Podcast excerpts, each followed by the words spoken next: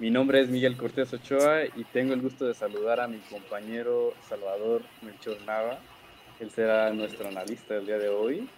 Es estudiante de Economía por la Facultad eh, Vasco de Quiroga de la Universidad Mexicana de San Nicolás de Hidalgo. ¿Cómo te encuentras, Salatiel? Eh, buen día, Miguel. Me encuentro muy bien y, bueno, muy ansioso de discutir estos temas que en la actualidad afectan a nuestro país de una u otra manera. El lunes 18 de octubre, eh, la revista Forbes México publicó, en, yo lo vi en su cuenta de Facebook, eh, una imagen que hacía explícito que México era el quinto país más corrupto del mundo. La fuente viene de una organización independiente cuyo objetivo es analizar el Estado de Derecho a nivel mundial. Su nombre es Proyecto de Justicia Mundial. ¿Qué pasó con la promesa de la 4T si es que somos el quinto país más corrupto del mundo? ¿Qué podemos decir de esto? ¿Es verdad? ¿Qué opinión tienes al respecto, mi querido Salatiel? Bueno, inicialmente eh, yo creo que el lugar está muy en duda porque bajo esa misma fuente pues encontramos que quitando a México la mayoría de los países en antecedente eh, que son corruptos, este, son en ese ranking son países este, y se omite casos como Bolivia, Haití o Venezuela, que a nivel latinoamericano podríamos decir que están en un rango mayor de corrupción que México. No con ello estamos diciendo que México no tiene un importante problema de corrupción. Eh, sí lo tiene, pero el ranking es muy cuestionable. Aún así, me parece que en contraste a lo que planteaba el gobierno actual, lo que plantea el actual presidente, que se supone que su base, cómo se está desarrollando el gobierno en la toma de todas las decisiones este, que tienen como fundamento el combate a la corrupción, pues verdaderamente eh, no refleja eh, esa idea que tienen, que tienen su forma de política y en general, pues la corrupción, independientemente de lo del gobierno, eh, también la podemos encontrar este, como lo que somos como sociedad. Pero si el gobierno quiere eh, incitar a los ciudadanos a dejar esa conducta o esa cultura de la corrupción, este, y ese era uno de sus objetivos eh, para desarrollar todas sus políticas, me parece que está fallando mucho. No es coherente con lo que arrojan los resultados y con lo que estamos viendo en la misma sociedad hay que destacar que fue una, es una promesa que no se ha llevado a la realidad. Eh, creo que aún nos falta mucho por hacer. La corrupción, recordemos, es algo que nos afecta en todos los sentidos, eh, económicamente, en salud y demás. Eh, las afectaciones económicas, entre ellas podemos destacar la desviación de recursos, podemos destacar la falta de Exactamente, podemos destacar que las instituciones no tienen el poder que deberían, entre muchas otras cosas.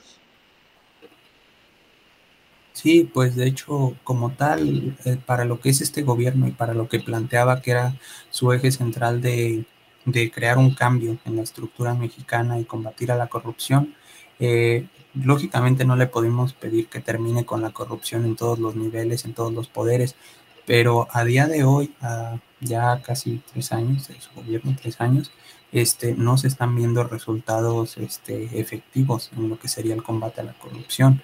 Todo lo contrario, siguen saliendo a la luz casos este, de desviación de recursos, como bien dices, tenemos instituciones que no son este, que no son precisamente fiables. Y con este tema de la pandemia que debemos analizarlo en todos los aspectos creo que no estamos viendo este lo que la propuesta no estamos viendo la propuesta inicial del presidente.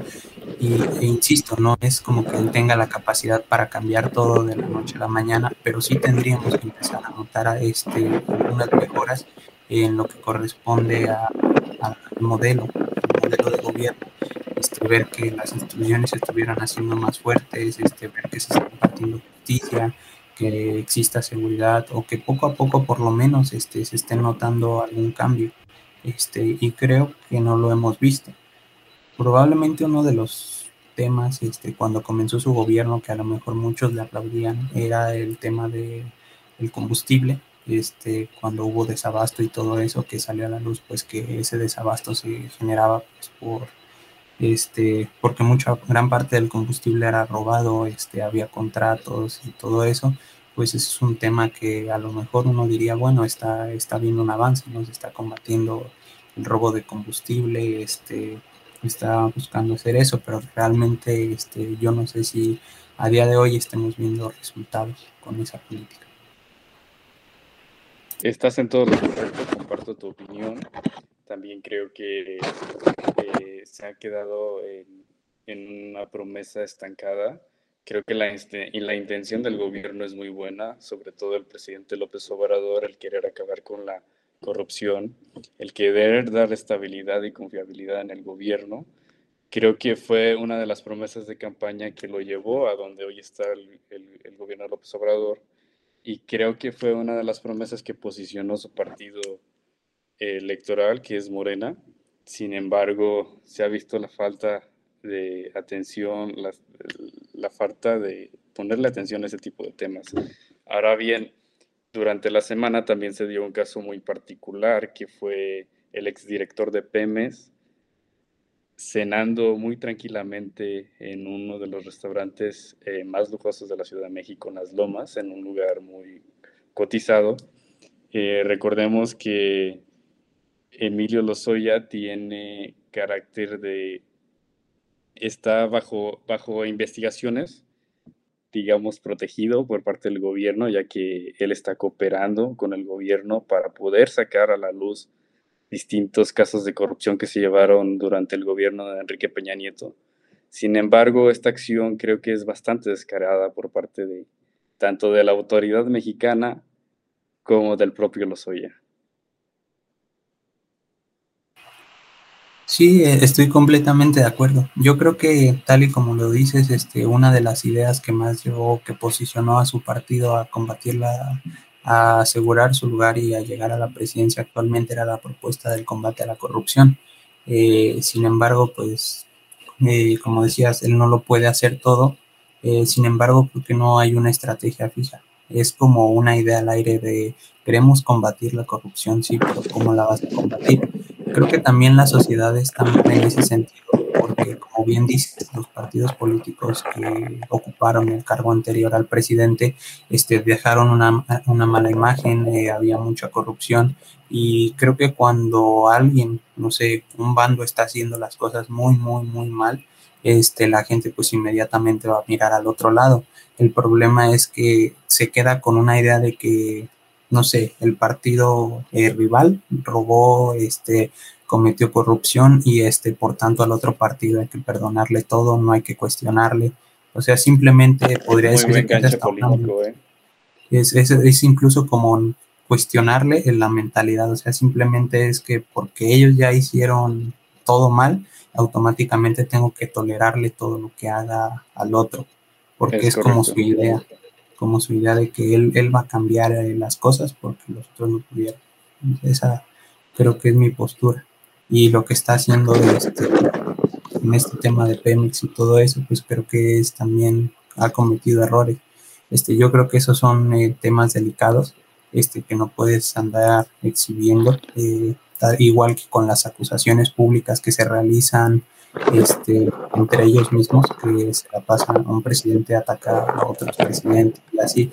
Me parece que esos son temas que sí tienen que cuestionarse, pero este, con base en las instituciones, no meterse así como en una idea personal, porque muchas veces ves al presidente atacando a los expresidentes y lo ves no haciéndolo de es algo forma. es en algo que sin duda yo no concuerdo. Creo que es un tema que ya todos los mexicanos sabemos, que hubo corrupción en secciones pasados, sin embargo, no comparto la idea en que el presidente deba eh, justificar de alguna manera su falta de atención a los temas actuales y culpando a secciones anteriores. Creo que durante todo eh, cuanto lleva tres años en la presidencia, se ha dedicado a justificar las acciones que no le dan resultados eh, justificando que las secciones anteriores eran peor o que por, por culpa de ellos vemos un retroceso en la actualidad en todos los sentidos y en todos los segmentos. Sí, pues como bien dices, varias veces se le ha cuestionado al presidente este temas, no sé, del desempeño económico, de los salarios, este, de la misma inseguridad, pero el presidente siempre toma como justificante este, lo que hicieron los gobiernos anteriores y se supone que tanto que los criticó, este, tanto que los cuestionó, eh, su objetivo de llegar al poder pues era mostrar una idea diferente, ¿no? Este, empezar a construir un panorama diferente. La cuestión es que lo ves ya no, a lo mejor no llegando, sino ya como dices, este, ya con tres años de gobierno y realmente pues se podría decir. en la misma posición de justificarse en base a los eximios. A, los anteriores. Entonces, realmente ahí incluso se anula su, la idea de criticar, o sea, no puede criticar desde mi punto de vista si él no está haciendo algo diferente. O sea, está, está en las mismas. Este, por ejemplo, en la gráfica así de un tema de inseguridad de, que mostraba las muertes por homicidio doloso, este, le cuestionaban que era un, que estaban, eh, seguían, no sé cuántas tendrían que ser, seguían siendo como 100 al día, eh, pero él se justificaba en la idea de que a diferencia de los gobiernos anteriores, los cuales iban en aumento, este, pues con él la gráfica se mantenía dentro de un, dentro de un límite y decía, bueno, pues con en mi gobierno no han subido, sí, pero tampoco han bajado y con ese muchos otros indicadores. Entonces él lo toma como que está haciendo las cosas bien eh, porque no está empeorando la situación, pero tampoco la está mejorando. Entonces eso va muy contrario a su postura de querer llegar al gobierno y querer hacer un cambio, que es cierto, el cambio este, no, va, no lo va a poder hacer de la noche a la mañana, pero sí tiene que tomar esa iniciativa. Es correcto. Hablando de cambios, ¿Qué pasa? Tal parece que la estrategia de abrazos no balazos no está funcionando. Eh, si bien había un deceso debido a la pandemia eh, en el tema de inseguridad, parece que estamos retomando eh, los números anteriores. Inseguridad en todos lados, ¿eh? Justamente hace poco acabamos de vivir un terrorífico, una terrorífica masacre, un atentado terrorista, si así se le pudiera llamar, en nuestra capital Morelia, durante, que si no me fallan las cuentas, creo que seis personas perdieron la vida. Algún par más están hospitalizados por un ajuste de cuentas. También, hace apenas un par de días en Tulum, hubo la muerte de dos jóvenes extranjeras por culpa de otro ajuste de cuentas. ¿Qué está pasando? ¿Es el gobierno federal? ¿Es el estatal? ¿Es la falta de capacidad de los gobiernos municipales? En realidad son las personas que toman de noche, como lo justificaba el presidente municipal de Morelia, que la policía no estaba para cuidar a gente que tomaba de noche. ¿Cuál es el problema y por qué no ha, funcionado la estrategia de abrazos no balazos del presidente López Obrador? Yo creo que la idea parte incluso del, del mismo lema. Él al hacer esa mención de abrazos no balazos, este, está dando a entender que su estrategia eh, no busca un enfrentamiento, no busca este, aumentar los índices de violencia. Cuando él llegó a la presidencia, eh, podría decirse que esa idea de los abrazos este, buscaba entenderla como no combatir violencia con más violencia y en ese sentido él prefería centrarse en un tema como la educación, eh, con la idea de que supuestamente la educación iba a ayudar a combatir la violencia.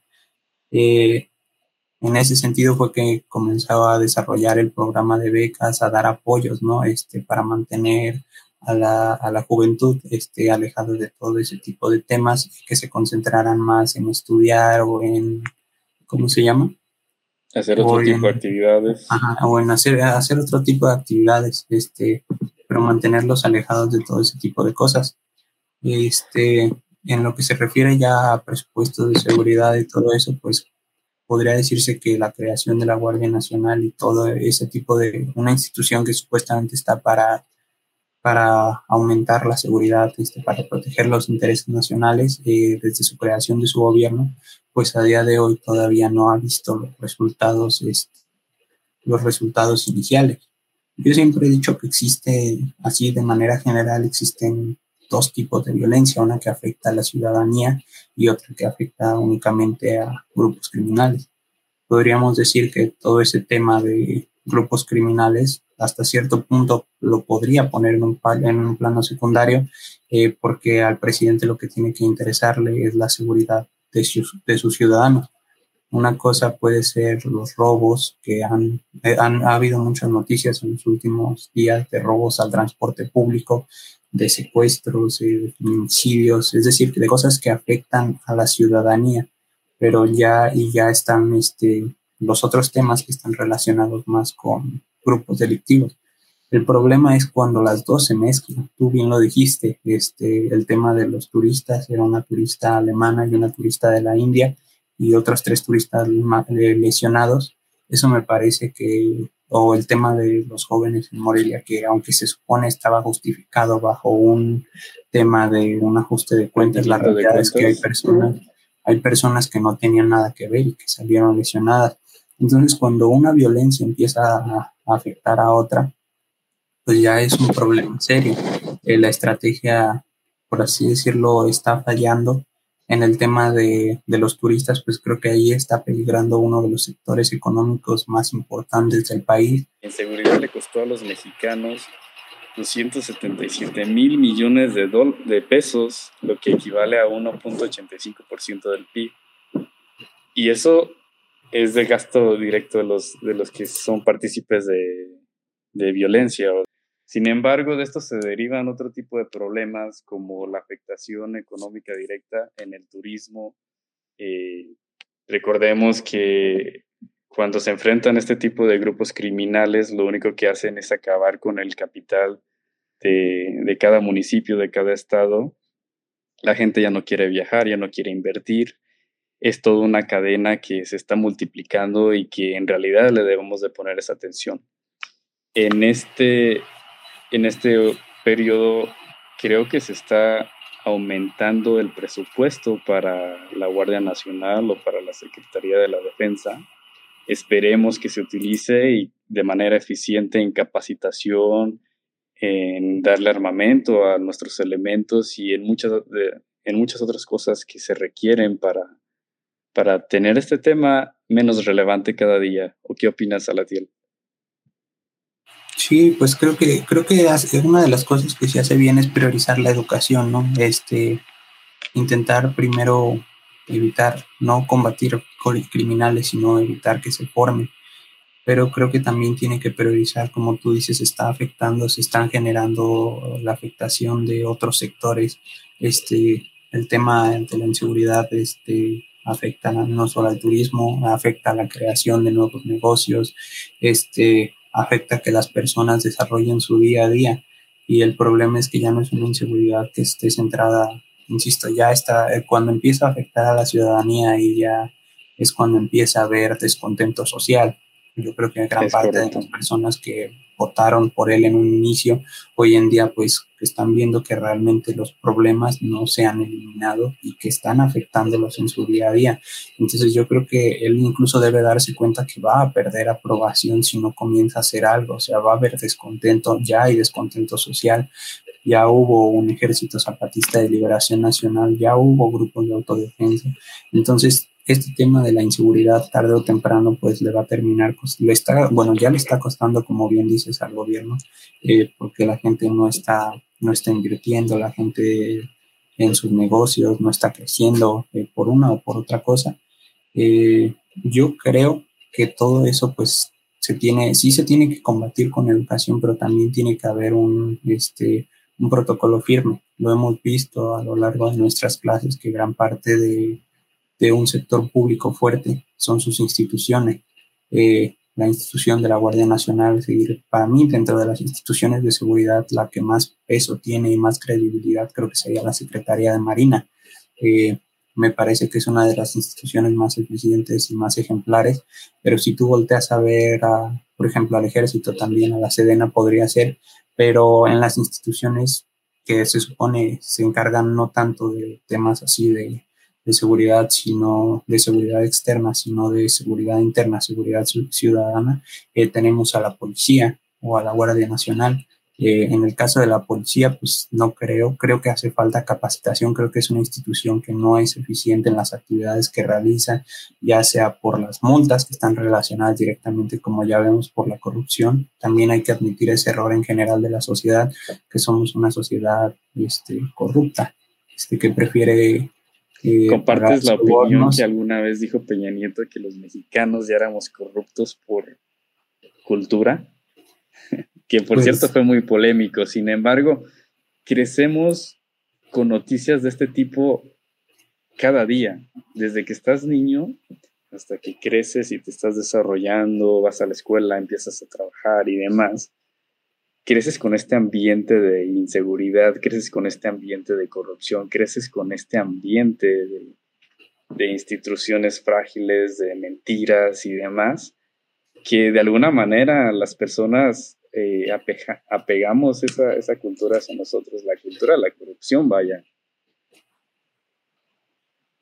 Pues creo que en cierta forma, de alguna, mente, de alguna forma se crean las condiciones, ¿no? Para el ambiente, la gente se acostumbra ya a oír ese tipo de temas, este, que se entera, que se enteran que un político desvió recursos, ah, pues entonces todos los políticos son así. No es mucha novedad. Yo, ajá, no es una novedad, entonces yo voy a hacer así y entonces lo vamos viendo como algo normal. Creo que esa es la cuestión, que lo hemos normalizado, lo hemos visto como algo normal. Propiamente no, no sé si nacemos con ello porque creo que, creo que como sociedad también hemos mostrado nuestros momentos donde si queremos hacer las cosas bien, este, por ejemplo, el tema de eh, las manifestaciones de, de, la marcha feminista, el tema de los terremotos, o sea, son este, movimientos este, que nos han demostrado, por ejemplo, en los incidentes, eh, ahí cuando la gente decide ayudar eh, a una persona accidentada, también ves el caso de cuando se chocan los trailers y este, con productos transnacionales empiezan a, a robar, o sea, los ahí, ahí ya te muestra que por un lado, pues sí hay gente que realmente este, tiene un buen comportamiento, que trata de, no normalizar eso y también hay gente que ya culturalmente lo tiene, este, tiene esa, esa conducta muy arraigada y por eso es el choque día a día de si hacer las cosas bien o si hacer las cosas mal. Al final se supone, se supone es como que el gobierno es una, un reflejo de nuestra propia sociedad, pero Sí, alguna vez escuché esa frase que, lo, que la población tiene el gobierno que se merece. Eh, concuerdo contigo, no creo que seamos eh, de nacimiento corruptos, sin embargo vamos adaptando este tema a nuestro día a día y se nos hace fácil. También concuerdo con el presidente López Obrador, vaya, que hay que atender las causas eh, que orillan a los jóvenes a formar parte de, de organizaciones delictivas sin embargo, creo que debemos también atender ya las acciones que estamos viendo hoy en día. Creo que debemos eh, atender todo lo que conlleva el tema de inseguridad y no darles paso libre a ese tipo de personas que tanto daño nos hacen en general. Hablando del presidente,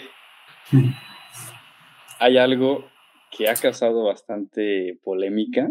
Esta propuesta de reforma eléctrica que sus intenciones son modificar los artículos 25, 27 y 28 de la Constitución. Eh, sus objetivos son fortalecer y rescatar CFE, que es una empresa eh, pública por parte pues es de los mexicanos, es del gobierno federal.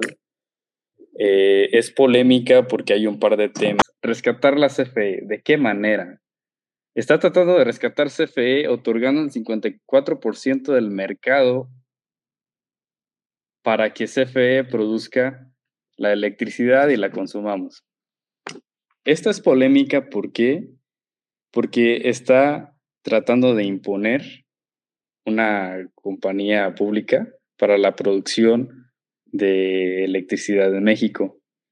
También está cancelando los, los contratos con las subsidiarias. Los privados solo tienen derecho a producir el 46% de la electricidad que se consume en nuestro país sin embargo, lo más polémico de todo esto es que estás, no está valorando las instituciones públicas como lo que es la COFESE. Tampoco está tomando en cuenta instituciones que son del órgano interno de la Secretaría de Energía, Otras de las cosas más polémicas es la desaparición de contratos de autoabastecimiento con grandes impactos económicos. Recordemos que este tipo de contratos permitían a las empresas grandes generar su propia electricidad para, de alguna manera, eh, reducir los costos de producción y costos en general. Ahora ya no van a poder hacer esto. Ahora si quieren la electricidad tienen que consumir la producida por CFE, lo cual en el largo plazo puede traer consecuencias bastante importantes en el tema económico. La desaparición de la CNH y la CRE, que son básicamente comisiones reguladoras de energía, estas van a ser absorbidas por la Secretaría de Energía. Eh, ¿Qué nos puedes decir al respecto, mi querido Salatiel? ¿Cómo ves cuáles son los lados buenos de la reforma, de la posible reforma, y cuáles son los lados más criticables? Bueno, él amparaba su idea de que esta reforma se hacía pues con el objetivo de tratar el tema que veíamos al inicio de la corrupción, ¿no? Este, de tratar de regular eh, todos esos contratos, argumentando que muchos de ellos pues eran contratos eh, que beneficiaban a, a personas en específico que realmente no estaba habiendo una competencia como tal, este, que había intereses, que había beneficiarios, que había, este, que había corrupción en general. Y viene y él pues con esta reforma busca reestructurar el mercado, este, pero lo hace como bien señalas, este, dañando el tema de la competencia, este, estableciendo hasta cierto punto un monopolio que va a limitar muchísimo este, el grado de competencia. Es cierto que hay que darle, eh, ¿cómo se dice?, fortaleza a las instituciones, ya lo decíamos con el tema de la seguridad. Las instituciones públicas, sí. Pero me parece que no, se, no lo está haciendo de una manera adecuada. En primera, porque a día de hoy este, el tema de la Comisión Federal de Electricidad pues sigue representando, este, y sigue teniendo tintes de que hay este, casos de corrupción y ese tipo de cosas que decíamos no se van a acabar, pero él con este objetivo de regular contratos y todo eso, este, pues plantea eh, hacer a la Comisión eh, Federal de Electricidad una institución más fuerte que sirva al Estado y este, que supuestamente priorice temas, por ejemplo, como ya lo veíamos, la nacionalización del litio, este, la producción de petróleo y todo eso, pero al momento de hacerlo está dañando también el tema de la competitividad. Bueno, otro de los temas muy importantes a rescatar es la eliminación de certificados de energías limpias, que básicamente eran índices que nos ayudaban a medir nuestras obligaciones con el medio ambiente y el cumplimiento de estas mismas. Esto trae distintos problemas. Para empezar, el problema con el medio ambiente. Se están eliminando estos índices que eh, básicamente nos está diciendo no va a haber energías limpias o si las hay, no se van a contar para que haya un respaldo de alguna institución o de algún tipo de certificado. Esto nos, podía, nos puede llevar a distintos problemas de índole internacional, pues recordemos que tenemos eh, aparte de tratados de libre comercio, donde una de las cuestiones a rescatar es que debemos utilizar energías limpias en un tanto por ciento y también tenemos un límite para reducir la emisión de gases de efecto invernadero. Eh, nos pueden sancionar, sancionar a eh, instituciones internacionales por el incumplimiento de estas normas sin duda el daño al ambiente nunca es bueno, mi querido Salatiel. Bueno, creo que como dices, este eh, el tema de mejorar eh, tendría que aspirar a ser este, relacionado en el caso de las energías con el tema de las energías renovables. Eh, al hacer esto, pues está incumpliendo, como bien dices, este, tratados internacionales. Este, también ahí está mostrando una falta de compromiso que tarde o temprano va a ser sancionada. Ojalá que así sea, porque realmente hay que velar por el medio ambiente, este, pensando sobre todo en un futuro y esta situación del cambio climático. Eh, creo que al eliminar estos contratos, pues en primera, pues obviamente está restringiendo el mercado, está haciendo que ya sea poco atractivo para invertir. Este, nuevamente vuelve a saltar el tema de que sostiene que había intereses o había este, corrupción detrás está limitando, no solo está limitando el crecimiento del sector, no solo lo está dejando de lado en el tema de las energías limpias, este, sino que no está, ¿cómo se llama? No está planteando una solución. O sea, solo se está quejando, pero no está dando una solución como tal, creo. Es correcto, creo que sus buenas intenciones son claras y se queda en buenas intenciones. Sin embargo, ya distintas personas, personalidades de carácter bastante importante, como por ejemplo el presidente de la Coparmex,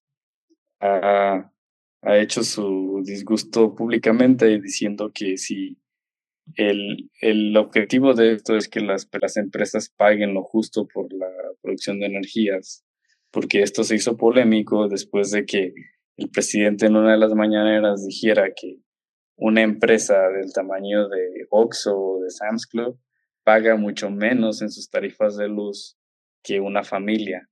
Esto ya lo hemos repetido, es debido al acuerdo de autoabastecimiento que hasta hace algunos años se tenía y se sigue teniendo, si no es que se aprueba esta reforma.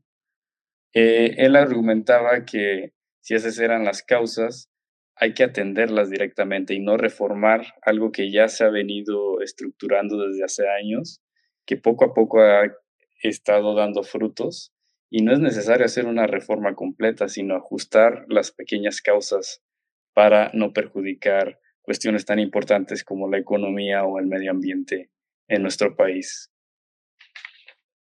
Cambiando de tema, se llevó a cabo la aprobación de la miscelánea fiscal 2022.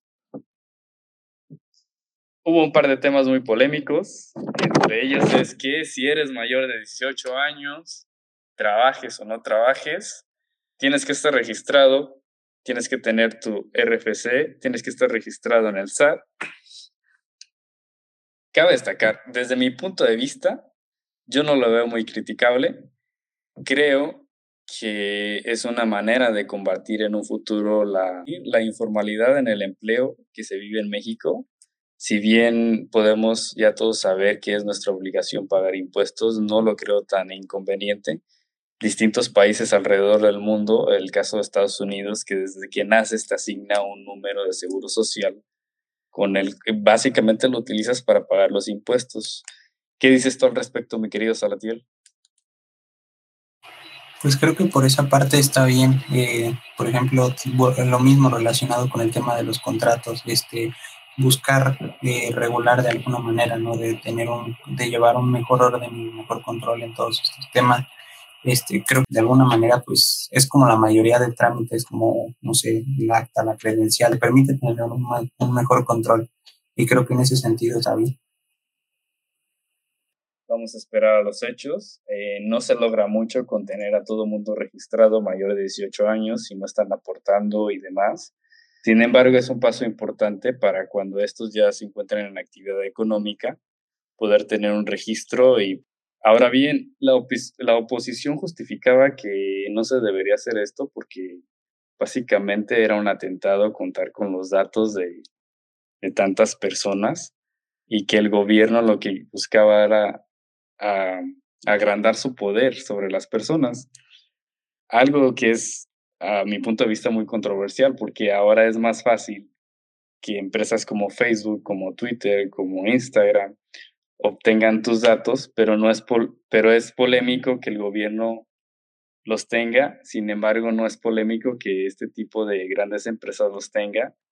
Bueno, yo creo que en primera también depende mucho del uso que se les dé, ¿no? Este, si, por ejemplo, realmente es con una buena intención de llevar un, mejor control en, temas de trámites y todo eso, eh, de tener un antecedente ya para el pago de impuestos, eh, me parece que no es algo malo. Sin embargo, también queda ver cómo le queda, qué tipo de uso se les va a dar, porque podría ser, este, no sé, podría ser un buen uso, pero también podría ser, este, un uso negativo, aunque desde mi punto de vista, eh, si queremos tener un Estado fuerte, pues hay que intentar este, cooperar con ellos en todos los sentidos, este, pagar impuestos, este, respetar las señales de tránsito, eh, hacer los trámites que se tienen que hacer, temas como la cartilla militar, sacar la credencial, es decir, ya responder, ¿no? Este, responder ante ellos, eh, pero también exigir que, que realmente pues ellos también trabajen, ¿no? Este, exigir un Estado fuerte, pero también colaborar para tenerlo. Es correcto, lo que dices, otro de los puntos muy polémicos que se tuvo en la Cámara de Diputados a la hora de aprobar eh, la miscelánea fiscal 2022 fue la limitación para la deducción, la deducción de impuestos por parte de los donativos que las personas físicas y morales hacen hacia distintas organizaciones. Hay dos cosas. Una, la limitaron hasta un 15% máximo del total para la deducción de impuestos. Eh, muchos argumentaban que era mala idea eh, poner un límite, ya que distintas organizaciones de índole civil podrían verse afectadas por la limitación de donativos que podrían recibir. Eh, sin embargo, muchos argumentaban que era una manera de básicamente evadir los impuestos y tener un mejor control sobre los ejercicios fiscales para el próximo año. Pues creo que vuelve a entrar el tema, ¿no? De, qué es lo que va a, o qué ideas va a manejar el Estado. Eh, podría decirse que también juega mucho el tema de, de la intención, pero yo creo que inicialmente eh, debemos suponer eh, que, que, el Estado lo está haciendo en, en, beneficio de la ciudadanía, ¿no? Este, pero si empezamos a ver afectaciones, eh, cosas con las que no estamos de acuerdo, pues también exigir o este, manifestarse en contra de ello, ¿no? Este, pero primero creo que hay que ver qué intenciones tiene el Estado. Se supone tienen que ser buenas, ¿no? Este, bajo lo que habíamos mencionado de, del discurso y de la manera del presidente de, priorizar el beneficio de los mexicanos, pero hay que ver qué pasa. Sí, hay otros puntos que también se rescataron, por ejemplo, eh, se buscaba con esta ley, que el, cual ya es ley, ya se aprobó, eximir del pago de impuestos a aquellos contribuyentes que, esté, que se dediquen eh, o que sean personas físicas, exclusivamente se dediquen a actividades agrícolas, se dediquen a actividades ganaderas, pesqueras, eh, que no excedan los 300 mil pesos de ingreso anuales. Creo que es una, una muy buena decisión, pues es importante mantener a nuestros productores de alimentos. Eh, otras de las cuestiones más importantes que se rescata es el aumento del precio de los pasaportes entre un 8 y un 23.5% y el alza a la entrada de los museos en todo el país. Eh, nos deja claro que esta administración busca recaudar más impuestos y es su único objetivo en todo en toda esta discusión de la miscelánea fiscal 2022, mi querido Salatiel? Bueno, pues lo primero que decías en relación al tema del campo, yo creo que es importante, es un sector que no debemos descuidar. Este es un sector que le da mucho al país, pero que realmente no, no es bien aprovechado yo creo que en lo que se refiere al tema eh, de apoyos y de no cobrarles este, tantos impuestos, este, tomando en cuenta cómo se va desarrollando la situación económica en ese sector, creo que en ese sentido está, está correcto. Eh, en relación a lo que decías del tema de los museos, pues ahí podría haber controversias, aunque realmente pues la gente no este, le falta este, esa, esas ganas, esa, esa cultura de, de ese tipo de, de cómo decirlo. No, no se valora demasiado el tema artístico y cultural en el país. Sí, es un país que sí es cierto, presume mucha cultura y todo eso, pero no sé si realmente este, se valore de la manera correcta. Yo creo que ahí podría, no, no, no sé si estar de acuerdo, o sea, ahí sería como indiferente. ¿Y cuál sí, claro. Bueno, tomando en cuenta que los objetivos son recaudar más impuestos, eh, si eres buen ciudadano, vaya, si eres consciente de las situaciones que estamos viviendo hoy en día, igual y no te molesta pagar un poco extra por una entrada al museo, puedes disfrutar del mismo servicio. Eh, sin embargo, muchos creen que puede ser una limitación eh, el aumento de, de, los impuestos o el aumento de las entradas a museos, ya que, como bien lo mencionas, es un tema un poquito rezagado, el tema de cultura, el tema artístico en nuestro país. Sí, México bien presume de ser un país muy con mucha diversidad en ese tema, sin embargo no le damos la importancia que se tiene. Y si le aumentas las entradas a los museos, este, donde se exhiben este tipo de obras, pues pierde un poquito de valor. ¿Qué más nos puedes opinar al respecto, mi querido Salatiel? Creo que en temas de recaudación tendría que buscar, este, si, si su objetivo es recaudar más, pues yo creo que hasta cierto punto no tiene sentido este, buscar una mayor recaudación, este, tratando de aprovechar todos los medios, pero creo que debería de buscar este, otras formas también de recaudar impuestos este, relacionadas con qué será. aunque, es, aunque esto iría en contra de lo propuesto en campaña por parte del presidente López Obrador, eh, de la no recaudación de nuevos impuestos, él justificaba que al ya no haber corrupción, iba a rendir de alguna manera más el dinero. Eh, como sorpresa se nos vino una pandemia encima en el 2020, 2019-2020, que perjudicó de alguna manera todas las instituciones y la economía en general. Eh, su objetivo es ahora recaudar más para fortalecer el gobierno.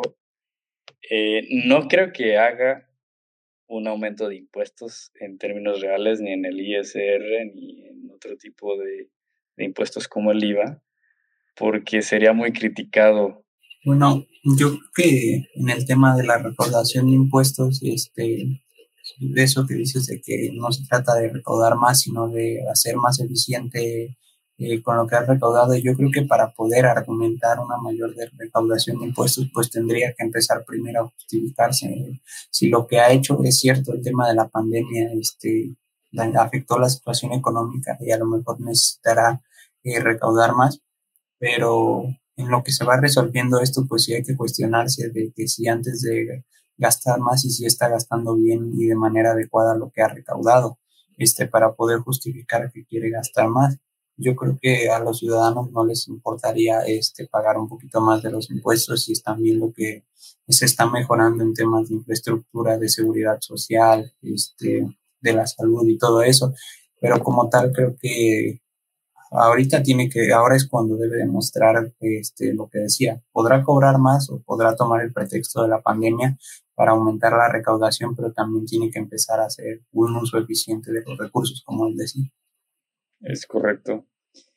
Fue una, bastante, una semana bastante interesante. Muchísimas gracias a la TIEL por acompañarnos el día de hoy tus opiniones, tus interacciones sin duda han ayudado bastante en el desarrollo de este programa. Te lo agradezco mucho. ¿Algo que quieras decir al final, Salatiel? Eh, bueno, creo que en términos generales eh, tenemos que mirar al actual gobierno, este, mm, mm, sobre todo a aquellas personas que son opositores de otros partidos, no solo como una opción para llevarle a la contraria, no solo porque el PRI o el PAN hayan hecho las cosas mal durante años, este, automáticamente tenemos que perdonarle todo a este gobierno. Creo que primero eh, tenemos que, como sociedad, eh, mejorar, tenemos que exigir más, este, pero también hay que poner de nuestra parte si queremos un Estado fuerte, este, pero también para eso hay que exigirle al Estado, este, hay que cuestionar todas las decisiones del presidente, este, y pues ver si realmente está o no existiendo una mejora en el país en base a las decisiones que se están tomando y a lo que se nos va mostrando en nuestro día a día, por ejemplo, estas noticias que discutimos. Bueno, usted ya lo escuchó de la voz de un experto, hay que ser un poquito más congruentes y dejar a un lado nuestras ideas políticas y caer en razón. Eh, muchísimas gracias a la TIEL, gracias a todo nuestro, nuestro auditorio. Nos vemos en ocho días en un programa más de Capital. Muchísimas gracias.